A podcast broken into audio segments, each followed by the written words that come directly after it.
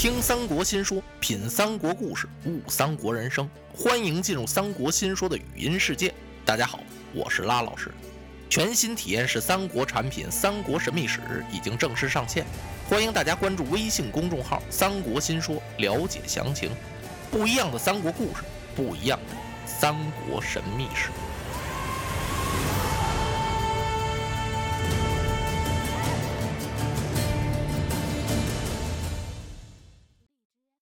关云长单刀赴会，前往荆州赴宴。鲁肃说：“呀，今天把您请到此处，就是为了给您摆酒贺功。瞧多客气。”关羽心说：“是不是这么回事儿？待会儿再说。”哦，多谢鲁大夫。说着，关羽把这杯酒就捧起来了。周仓在旁边一看，哎，心说：“二军侯，您可别拿过来就喝呀，那酒里头有没有毒？是不是我先尝尝？”他把这手啊就伸出去了，关公就明白了。嗯，他冲着周仓递了个眼色，那意思何必这样慌慌张张？他鲁肃再不怎么样，也没听说在酒里给人下毒的呀，不可能，他还得跟我说说谈谈呢。呃，周仓啊，没好意思接这酒。关羽把这杯酒喝下去了。酒过了三巡，这话可就归了正题了。不为正题，费九牛二虎之力折腾什么呀？鲁肃一看差不多了啊，二军侯啊，有一件事情。不知道君侯还能不能想起鲁大夫，但不知何事。哈哈，二君侯啊，当年皇叔在荆襄落脚，是暂借我们江东之地呀。我鲁肃曾做过中保人，皇叔当时说的明白，那时他没有去处，待取得西川之后，定然归还荆襄九郡与我江东。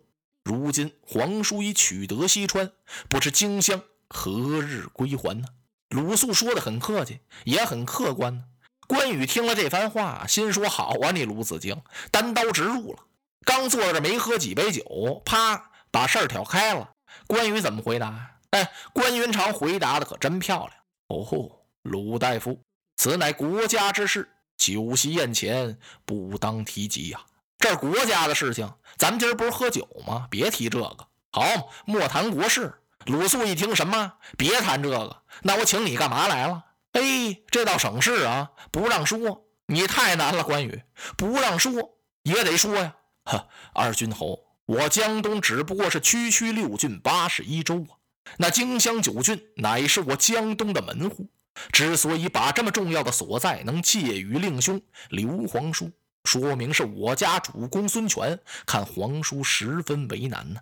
当时皇叔兵不满千，将不过关张赵云呢，被曹操杀得大败，弃新野走樊城，拜当阳奔夏口，好不可怜呢。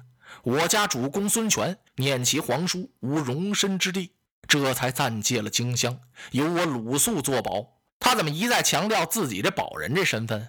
那当然了，当初我在那字据上签过字，不然我家主公孙权也不能这么逼我，我也不能啊着这么大的急，上这么大火。你看看你们弟兄做这事儿。另外，皇叔当时有话，只要取得西川，必还荆州。现在西川已经取过来了。我听诸葛瑾先生说，皇叔已经割让三郡与我江东，不是说都给，一时可能给不了。怎么办呢？给我们三个地方，但是君侯这三个地方也未曾割还呢，这恐怕与理不合吧？哎呦，鲁肃这话说的很有劲呢。那当然了，人家站在理上啊。有理走遍天下，无理寸步难行啊！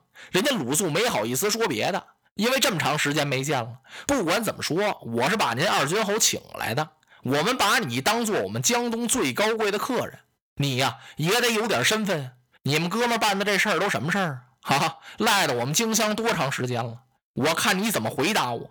关羽啊，哼，非常自若。听了这番话之后，把酒杯往那一放，哈哈，鲁大夫。你可要知道，孙刘两家联合拒曹，能把曹操百万之众的人马杀得大败。我兄弟三人立下了汗马功劳，是我家军师在南屏山借来的东风，才火烧战船。乌林一战，我家兄长刘玄德亲冒弩石赴汤蹈火呀，立了多大的功劳啊！要不然你们江东难保。既是我家兄长立下这样的功劳，难道说？就不应该有一席之地吗？关羽这话说的够冲啊！那当然了，俩人搭伙做生意呗，赚了钱之后还得大刀切白菜呢。你们江东能这么踏实？没有我们刘关张，有你们江东吗？哎呀呀！鲁肃听到这儿，把眉头一皱啊，他可有点真急了。二军侯，此话不能这么讲。二军侯熟读春秋，讲的是仁义礼智信呢。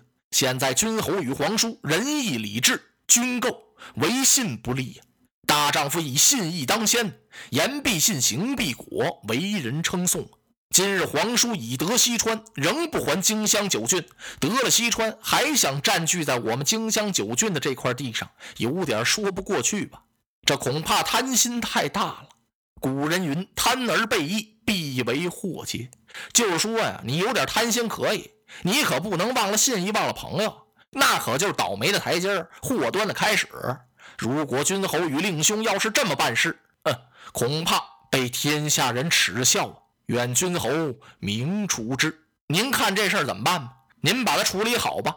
关云长听到这儿，辇然大笑：“哈哈哈，子敬啊，你说了半天呢，这些都是我兄长之事，非某所宜于也。这些事儿都我哥哥刘备一手经办，我呀不必过问，他倒推个干净。”这倒好，刘备给朱国瑾一封书信，让他到荆州找关云长要三卷，把这事儿推到关公身上来了。今儿个关公在这临江亭这赴宴，嘣儿一翻个，把这荆襄的事儿推到哥哥那儿去了。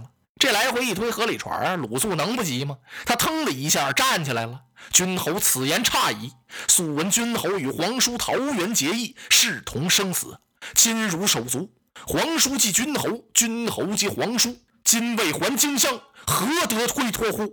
鲁肃是火了，怎么？你们哥俩一样？你推我，我推他，那还有头吗？不应该这么推呀！二军头，你们得讲点理呀！鲁肃这一站起来啊，怒恼了关羽身边的那位大将周仓，他一声大喊：“呢：“来！天下者有德者居之，无德者失之。荆襄九郡，岂独你东吴当有？可恼！”可恼！哇呀呀呀！唰，把大刀举起来了。哎呦，鲁肃，你倒摔杯呀！啪嚓一摔杯，亭子后面那刀斧手不就冲出来了吗？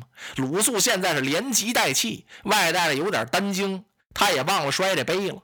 关羽一看呢，是时候了，他把残眉一竖，瞪了周仓一眼。嗯，大胆！此乃国家大事，而何敢多言？还不速去！你给我走开吧！说着，关羽站起来了，劈手一把由周仓手里把青龙刀夺过来，随之冲着周仓递了个眼色。周仓就明白了，这是让我晃动红旗招呼少君侯关平啊！他几步就抢到亭子外边去了。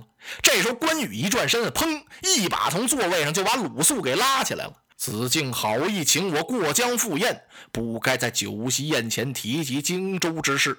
关某已醉，恐伤旧情。改日，请子敬你到我荆州一叙，再做商议。今日有劳子敬送我一程。说着，关羽就打这亭子里边把鲁肃给拉出来了。太瘆人了！怎么瘆人呢？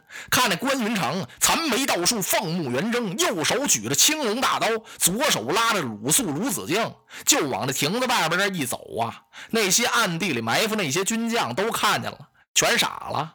哎呦！甘宁看的都很清楚，心说这怎么办呢？这信炮点不点呢？一点信炮，还没等接近关云长，恐怕我家都督鲁子敬就身首异处了。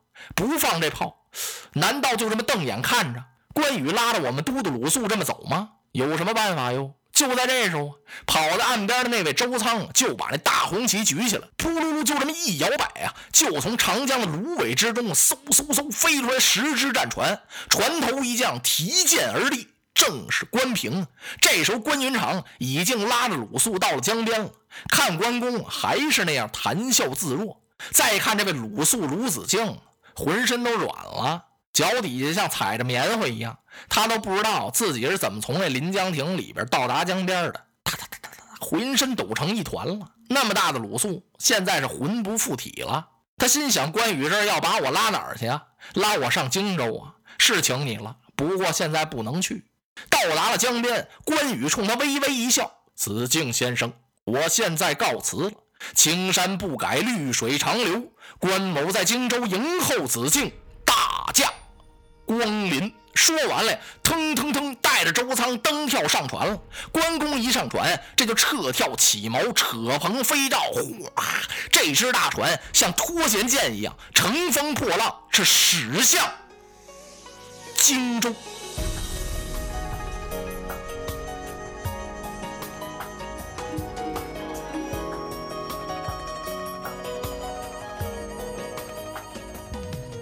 如果您喜欢我的声音，想听到更多更好的三国故事，请关注微信公众号“三国新说”，我们不见不散。